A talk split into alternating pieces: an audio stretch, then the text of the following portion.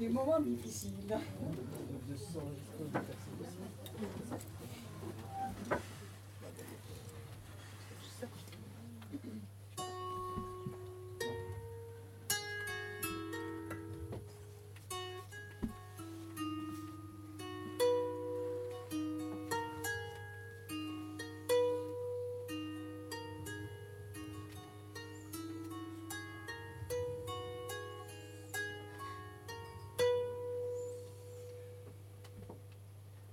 Ce qu'elle avait fait, cette fille-là, personne ne s'en souvient.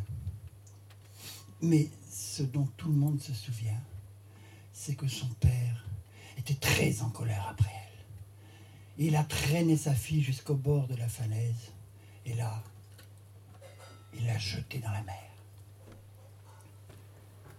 Elle a descendu, elle a coulé jusqu'au fond, et puis son petit corps s'est posé sur le sable. Les poissons sont arrivés. Ils ont commencé à manger la chair de cette femme. Les crabes aussi. Au bout d'un certain temps, elle était devenue un joli petit squelette blanc. On en avait parlé de cette histoire et les pêcheurs disaient qu'il ne fallait pas s'approcher de cet endroit, ça portait malheur. Mais lui, lui ce pêcheur-là, il n'était pas superstitieux. Alors il est allé là, au-dessus, et il a jeté sa ligne. La ligne est descendue jusqu'en bas et s'est accrochée dans la cage thoracique de la femme squelette. Celle-ci a bien essayé de se débattre en se tortillant, mais plus elle se tortillait, plus elle s'enroulait dans la ligne. Et le pêcheur, là-haut, avait un grand sourire. En sentant le poids de cette prise, il s'est dit que cette fois, il avait pêché un poisson qui pourrait le nourrir, peut-être lui et toute sa famille, pendant une bonne semaine. Alors, avec enthousiasme, il a tiré, tiré, tiré jusqu'à ce qu'il voit apparaître un crâne chauve. Alors là, il a commencé à hurler.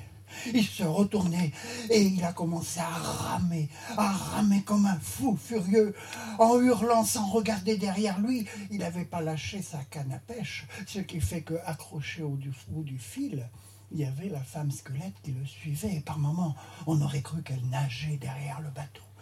Arrivé à terre, il est descendu de son bateau et avec sa canne qui ne lâchait toujours pas, il a continué à courir, à se diriger vers sa maison. Et là, on aurait dit que le squelette le suivait. Il est rentré dans sa maison, il a fermé la porte. Son cœur s'est un petit peu calmé, sa respiration aussi. La nuit était tombée. Alors, il a allumé du feu puis il s'est dit que sa ligne, il est tenait à sa ligne. Et là, il s'est approché. Ah, le squelette était là. Un tout petit tas d'os, inoffensif, même ridicule. Elle avait un bras par-dessus la tête, elle avait une jambe à l'équerre. Finalement, il s'est approché encore, il a commencé à désembrouiller sa ligne avec lenteur, on dirait même avec les gestes d'une mère. Là, là, voilà, là. Quand il a eu fini, il a redressé ce petit squelette, il a redressé ses bras, plutôt ses os. Il a remis sa tête bien droite, il a vu qu'elle avait tous ses os. Et puis, il est allé chercher une peau de bête et il l'a couverte et il est allé se coucher.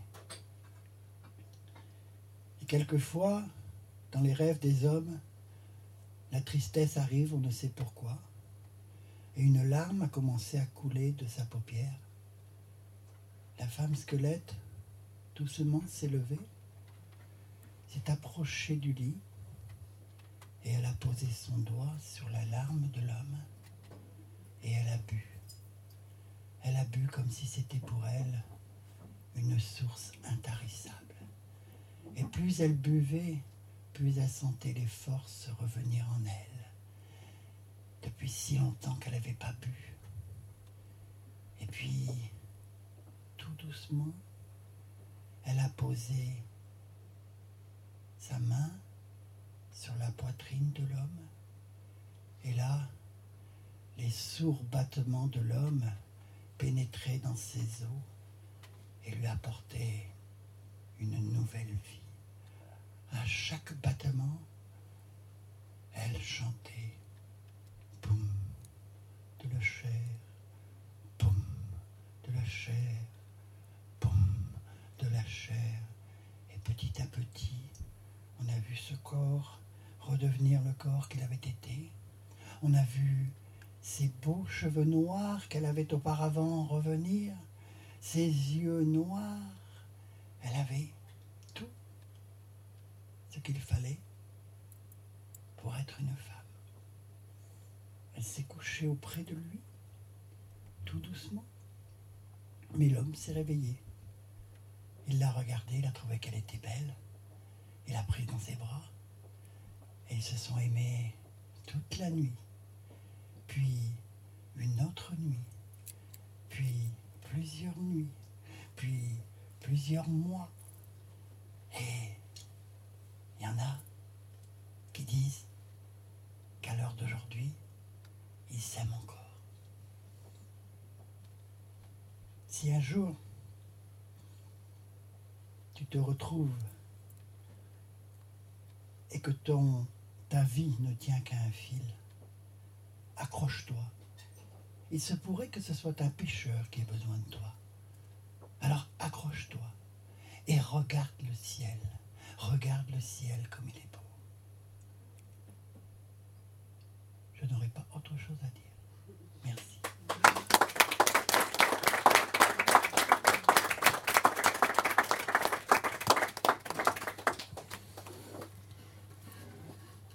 Alors, on m'a demandé tout à l'heure, ça, c'est pas islandais du tout non plus. hein.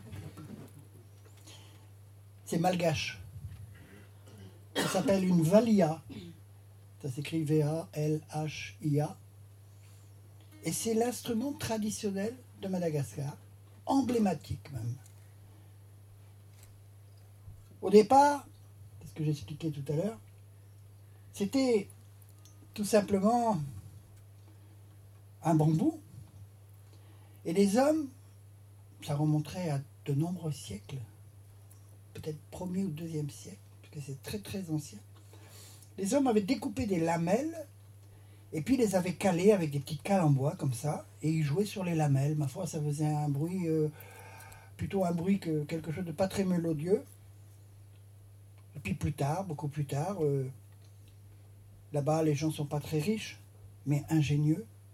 Il y a un gars qui a eu l'idée de d'y fixer, parce qu'il faut savoir que quand il y avait une lamelle qui cassait, l'instrument était foutu, il fallait le jeter. Alors il y a un petit, voilà, un petit malin qui a eu l'idée d'y mettre des capes de frein arrière de vélo. Et voilà, et voilà ce que ça donne.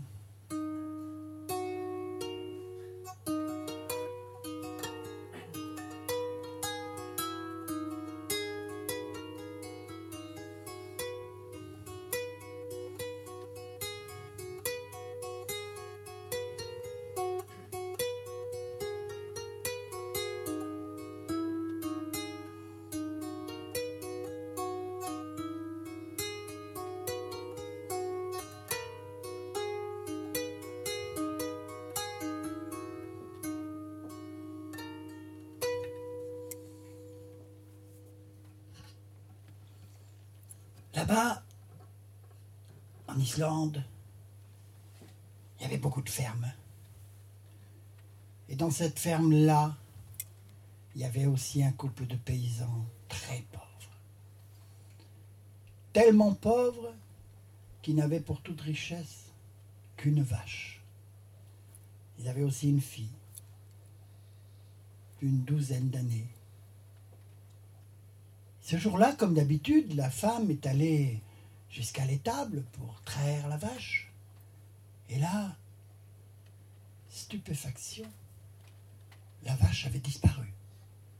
Elle a remonté le plus vite possible, elle a dit à son mari, mais la vache, la vache Bucola a disparu. La vache Bucola Notre seule richesse, elle a disparu. Ils se sont tournés tous les deux d'un commun accord vers la petite fille. Ils lui ont dit C'est toi Tu ne l'as pas bien attaché hier soir Si, je l'avais attaché, si Écoute-moi bien. Tu vas prendre ce quignon de pain, ces souliers neufs, et tu vas parcourir toute l'Islande s'il le faut, mais tu vas retrouver la vache Bucola. Alors la petite fille est partie. Elle a marché, marché. Elle a marché en direction, en direction des montagnes bleues. Parce que quand en marchant, elle réfléchissait.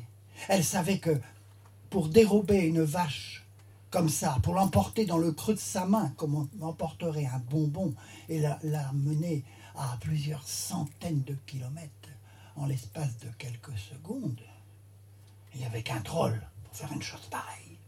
Ces trolls qui pullulent là-bas dans les montagnes bleues. Alors, courageusement, elle a marché, elle a marché. Elle s'est arrêtée pour se reposer, elle a mangé un peu de son pain, puis elle a remarché. Quand elle est arrivée au pied des montagnes bleues, elle a commencé à monter, à escalader les montagnes. Et de temps en temps, elle appelait.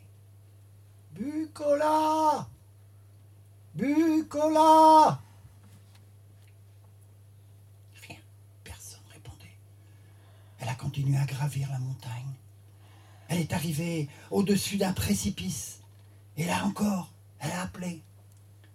Bucola Bucola mmh.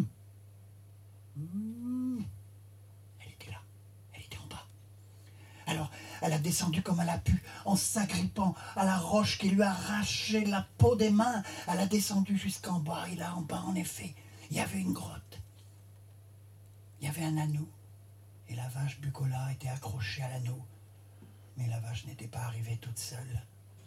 Et déjà, déjà, elle avait à peine détaché la vache et commencé à courir qu'on entendait les pas de la femme troll et de sa fille troll qui la prenait en charge et qui commençait à courir et toute la montagne, toute la montagne s'ébranlait et les bruits sourds de la femme troll se répercutaient dans toute la montagne.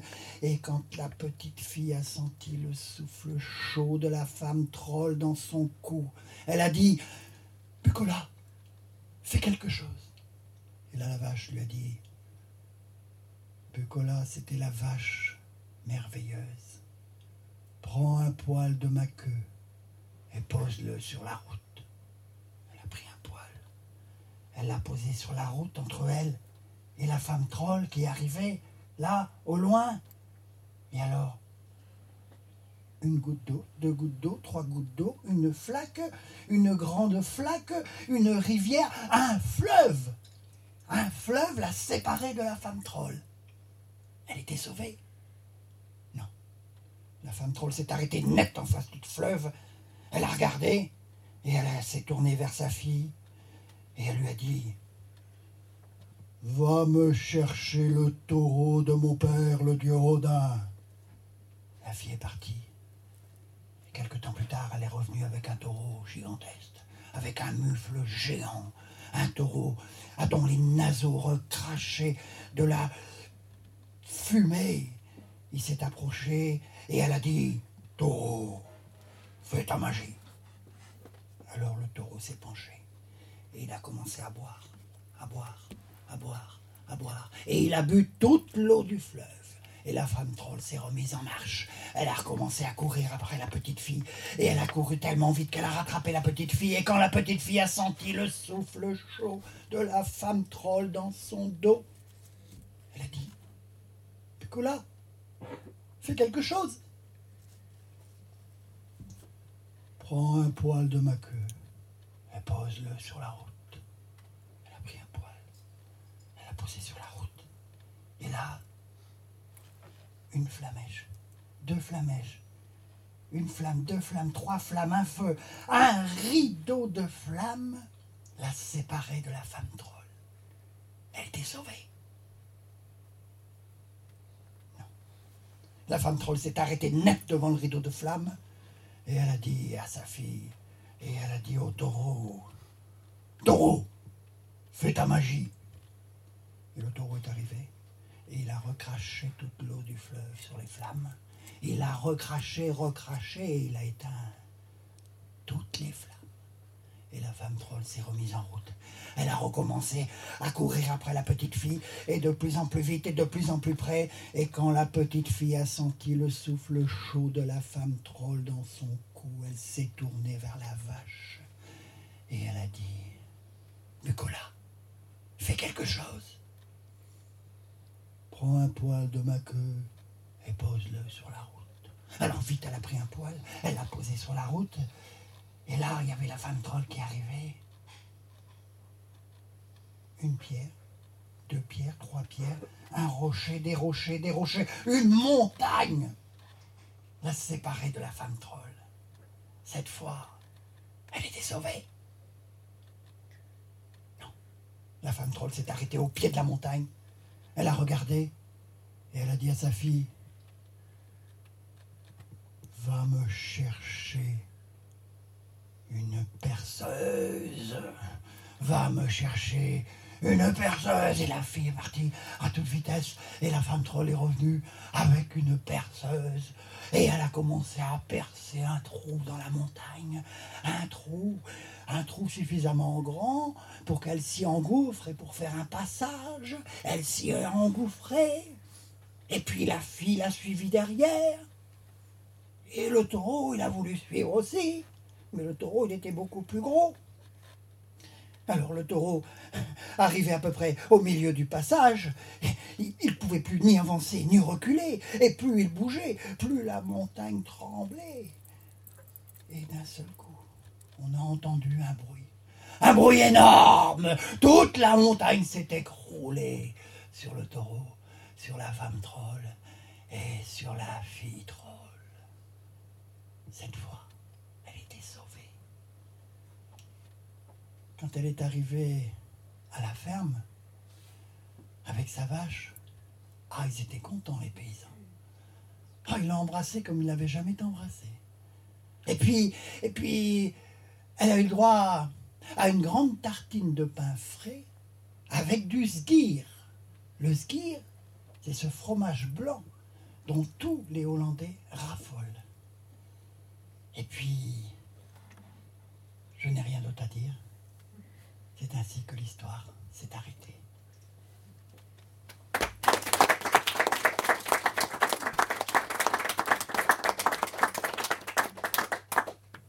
Alors on me regarde là-bas au fond.